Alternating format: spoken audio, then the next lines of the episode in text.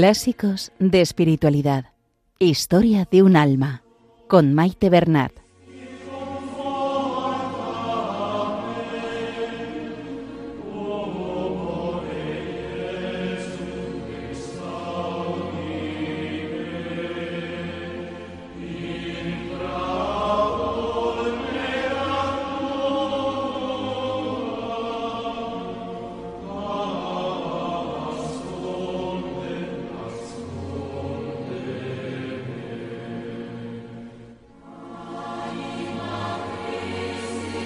Saludo a todos los oyentes de Radio María y bienvenidos al programa Clásicos de Espiritualidad. Saludamos a nuestra Madre, la Virgen María, y a ella nos encomendamos, que nos ponga bajo su manto protector y que todo cuanto hagamos sea para mayor gloria de Dios. Que interceda por nosotros y por el mundo entero.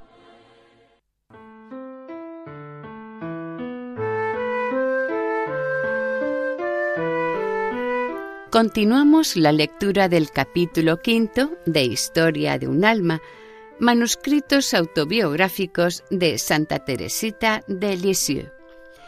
En este tiempo Teresita tiene entre 13 y 14 años.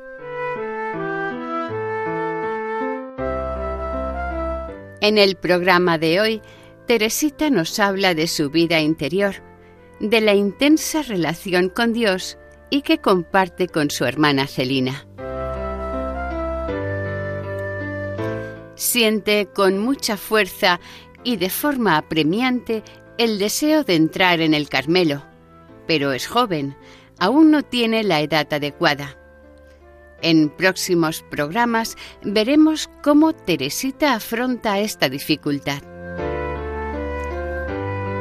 Al comienzo de la lectura nos habla de dos libros, uno de ellos es la imitación de Cristo, del cual se ha nutrido espiritualmente desde pequeña, hasta que descubrió, como ella dice, los tesoros del Evangelio.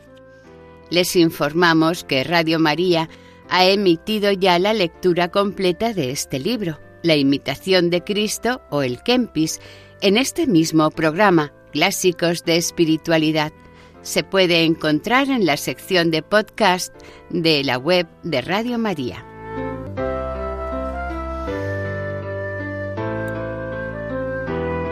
En cuanto a la música, escucharemos una canción basada en una de las frases esenciales de Santa Teresita, compuesta por Luis Alfredo Díaz.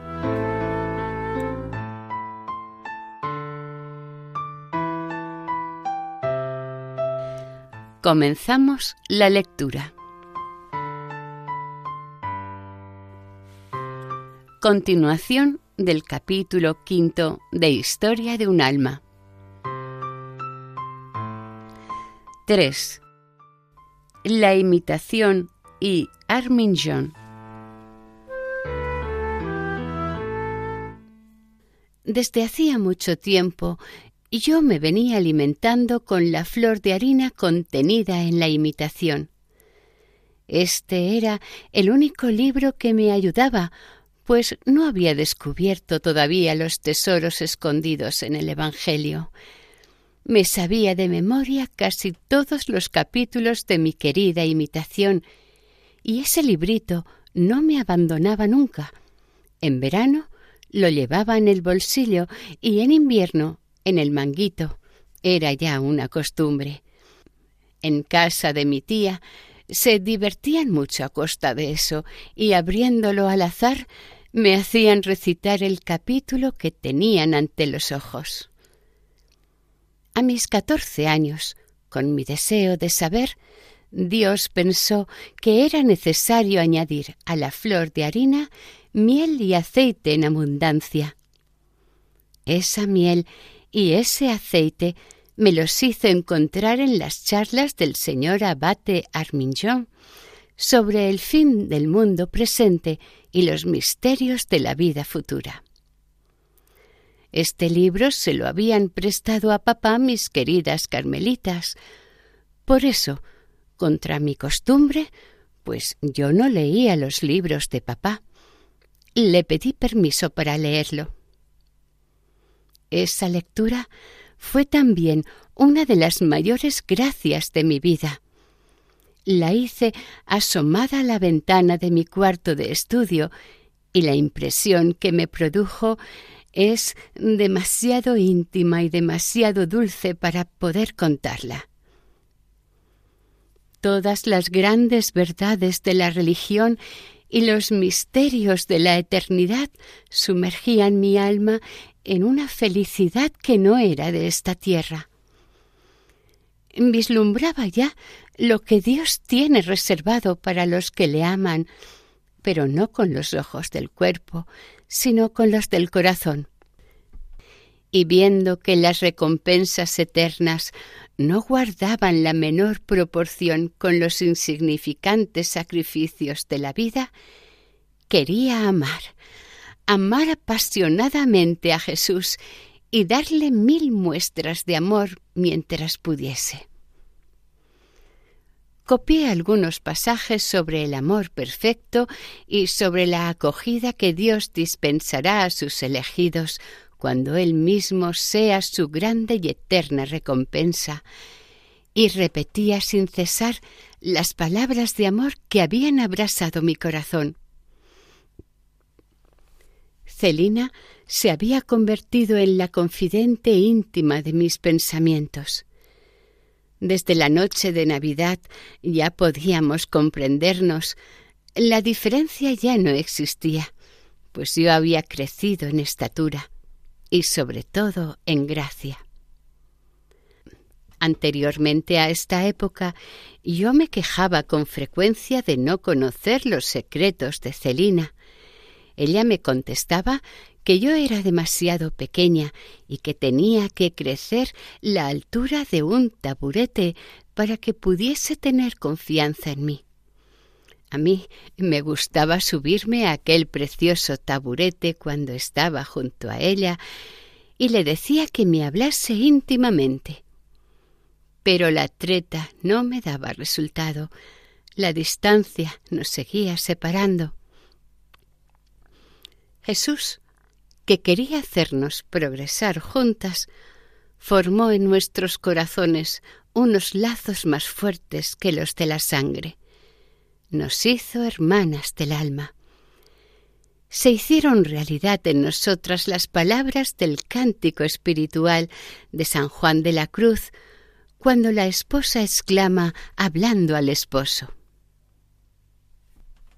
Azaga de tu huella, las jóvenes discurren el camino, al toque de centella, al adobado vino, emisiones de bálsamo divino.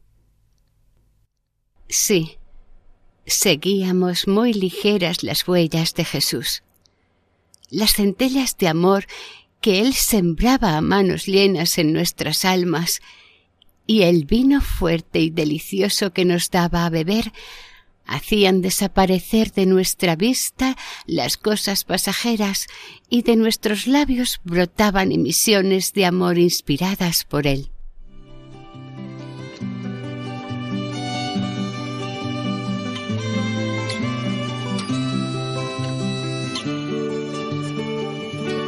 Que agrada a Dios en mi pequeña alma es que amé mi pequeñez y mi pobreza. Lo que agrada a Dios en mi pequeña alma es que amé mi pequeñez y mi pobreza esperanza ciega que tengo en su misericordia. Es la esperanza ciega que tengo en su misericordia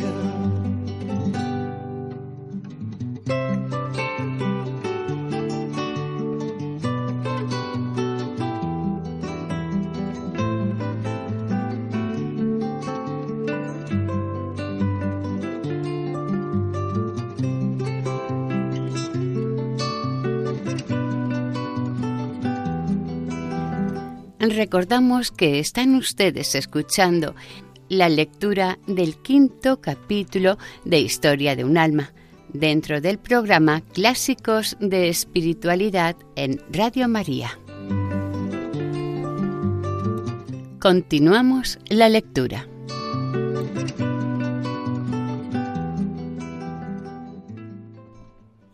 Qué dulces eran las conversaciones que todas las noches teníamos en el mirador. Con la mirada hundida en la lejanía, contemplábamos la blanca luna que se elevaba lentamente por detrás de los altos árboles y los reflejos plateados que derramaba sobre la naturaleza dormida. Las brillantes estrellas que titilaban en el azul profundo, el soplo ligero de la brisa nocturna que hacía flotar las nubes de nieve. Y todo elevaba nuestras almas hacia el cielo, del que no contemplábamos todavía más que el límpido reverso.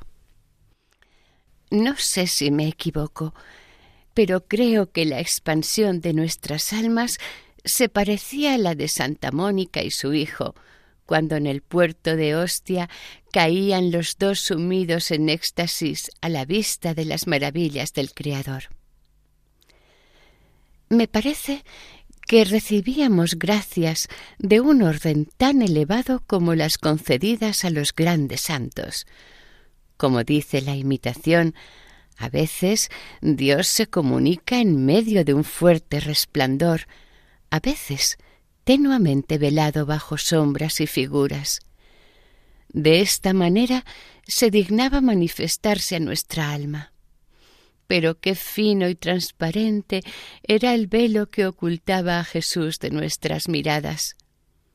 No había lugar para la duda. Ya no eran necesarias la fe ni la esperanza. El amor nos hacía encontrar en la tierra al que buscábamos. Al encontrarlo solo en la calle, nos besó, para que en adelante nadie pudiera despreciarnos. Gracias tan grandes no podían quedar sin frutos, y estos fueron abundantes. La práctica de la virtud se nos hizo dulce y natural. Al principio, en mi rostro delataba muchas veces el combate, pero poco a poco esa impresión fue desapareciendo y la renuncia se me hizo fácil incluso desde el primer momento. Ya lo dijo Jesús, al que tiene se le dará y tendrá de sobra. Por una gracia acogida con fidelidad, me otorgaba cantidad de gracias nuevas. Se entregaba a mí en la Sagrada Comunión con mucha más frecuencia de la que yo me hubiera atrevido a esperar. Yo tenía como norma de conducta comulgar todas las veces que el confesor me lo permitiera, sin fallar ni una sola vez, y dejando que fuese él quien decidiese cuántas, sin pedírselo nunca yo. En esa época no tenía la audacia que ahora tengo. De haberla tenido, hubiera actuado de distinta manera, pues estoy convencida de que un alma debe decir a su confesor el deseo que siente de recibir a su Dios. Él no baja del cielo un día y otro día para quedarse en un copón dorado, sino para encontrar otro cielo que le es infinitamente más querido que el primero. El cielo de nuestra alma creada a su imagen y templo vivo de la adorable Trinidad. Jesús, que veía mis deseos y la rectitud de mi corazón, permitió que mi confesor me dijese que durante el mes de mayo comulgase cuatro veces por semana. Y cuando pasó ese hermoso mes, todavía añadió una quinta más cada vez que cayese alguna fiesta. Al salir del confesonario brotaron de mis ojos lágrimas muy dulces. Me parecía como si Jesús mismo quisiera entregarse a mí, pues echaba muy poco tiempo para confesarme, y nunca dije ni una palabra acerca de mis sentimientos interiores. El camino por el que iba era tan recto y luminoso que no necesitaba más guía que a Jesús.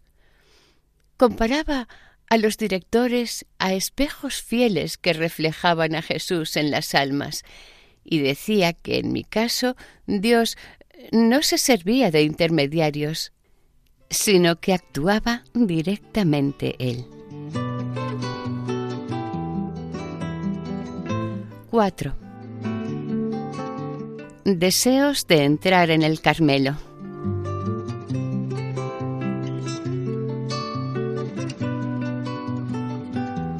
Cuando un jardinero rodea de cuidados a una fruta que quiere que madure antes de tiempo, no es para dejarla colgada en el árbol, sino para presentarla en una mesa ricamente servida. Con parecida intención prodigaba Jesús sus gracias a su florecita. Él, que en los días de su vida mortal exclamó en un transporte de alegría Te doy gracias, Padre, porque has escondido estas cosas a los sabios y a los entendidos y las has revelado a la gente sencilla. Quería hacer resplandecer en mí su misericordia porque yo era débil y pequeña, se abajaba hasta mí y me instruía en secreto en las cosas de su amor. Si los sabios que se pasan la vida estudiando hubiesen venido a preguntarme, se hubieran quedado asombrados al ver a una niña de catorce años comprender los secretos de la perfección, unos secretos que toda su ciencia no puede descubrirles a ellos, porque para poseerlos es necesario ser pobres de espíritu. Como dice San Juan de la Cruz en su cántico, sin otra luz ni guía, sino la que en el corazón ardía, aquesta me guiaba más cierto que la luz del mediodía, a donde me esperaba, quien yo bien me sabía. Ese lugar era el Carmelo. Pero antes de sentarme a la sombra de aquel a quien deseaba, tenía que pasar por muchas pruebas. Pero la llamada divina era tan apremiante que si hubiera tenido que pasar entre llamas, lo habría hecho por ser fiel a Jesús. Solo encontré un alma que me animase en mi vocación, la de mi madre querida. Mi corazón encontró en el suyo un eco fiel, y sin ella yo no habría llegado en modo alguno a la ribera bendita que la había acogido a ella cinco años antes en su suelo impregnado del rocío celestial. Sí, hacía cinco años que yo estaba separada de ti, madre querida, y creía que te había perdido pero en el momento de la prueba fue tu mano la que me indicó el camino que debía seguir. Necesitaba ese consuelo, pues las visitas al locutorio del Carmelo me resultaban cada vez más penosas. No podía hablar de mis deseos de entrar sin verme rechazada. María pensaba que era demasiado joven y hacía todo lo posible por impedirme entrar, y tú misma, madre, a fin de probarme, tratabas a veces de moderar mi entusiasmo. En fin, que si no hubiese tenido verdadera vocación, me hubiera vuelto atrás desde el primer momento, pues en cuanto empecé a responder a la llamada de Jesús, me encontré con obstáculos. No quise hablarle a Celina de mis deseos de entrar tan joven en el Carmelo, y eso aumentó mi sufrimiento, pues me resultaba muy difícil ocultarle nada. Pero este sufrimiento no duró mucho, pues pronto mi hermanita querida se enteró de mi determinación, y lejos de intentar disuadirme, aceptó con un valor admirable el sacrificio que Dios le pedía. para entender cuán grande era ese sacrificio, habría que saber hasta qué punto estábamos unidas.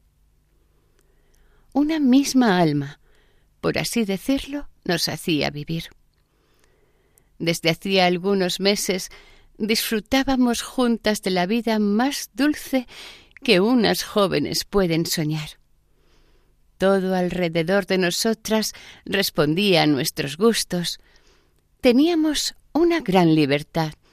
En una palabra, yo solía decir que nuestra vida era en la tierra el ideal de la felicidad. Pero apenas habíamos comenzado a saborear este ideal de la felicidad. Tuvimos que renunciar libremente a él, y mi querida Celina no se rebeló ni por un instante. Sin embargo, podría haberse quejado, ya que Jesús no la llamaba a ella la primera. Tenía la misma vocación que yo, por lo cual le tocaba a ella partir antes.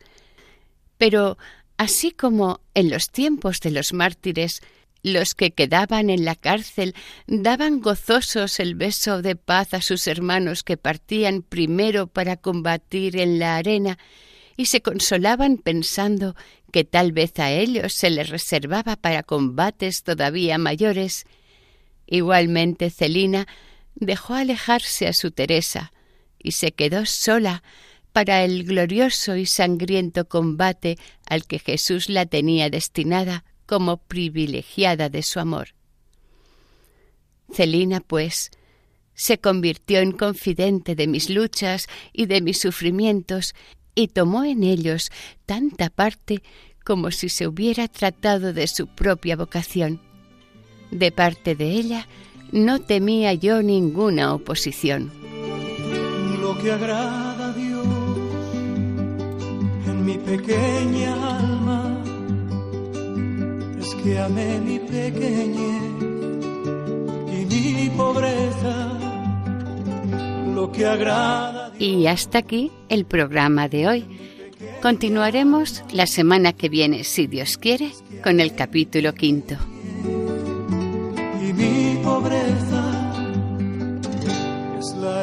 Para ponerse en contacto con el programa, nuestra dirección de correo electrónico es clásicos de espiritualidad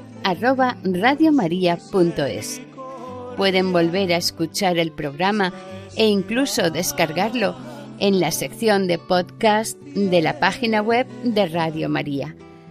Si desean adquirir el programa, pueden llamar al 91 8 22 80 10.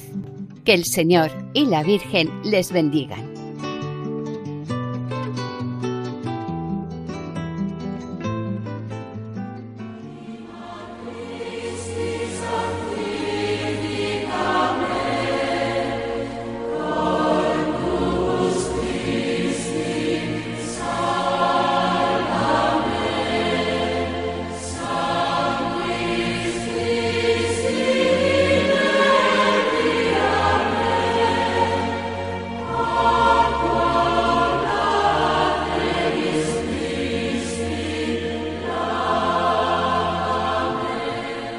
Han escuchado en Radio María Clásicos de Espiritualidad con Maite Bernat.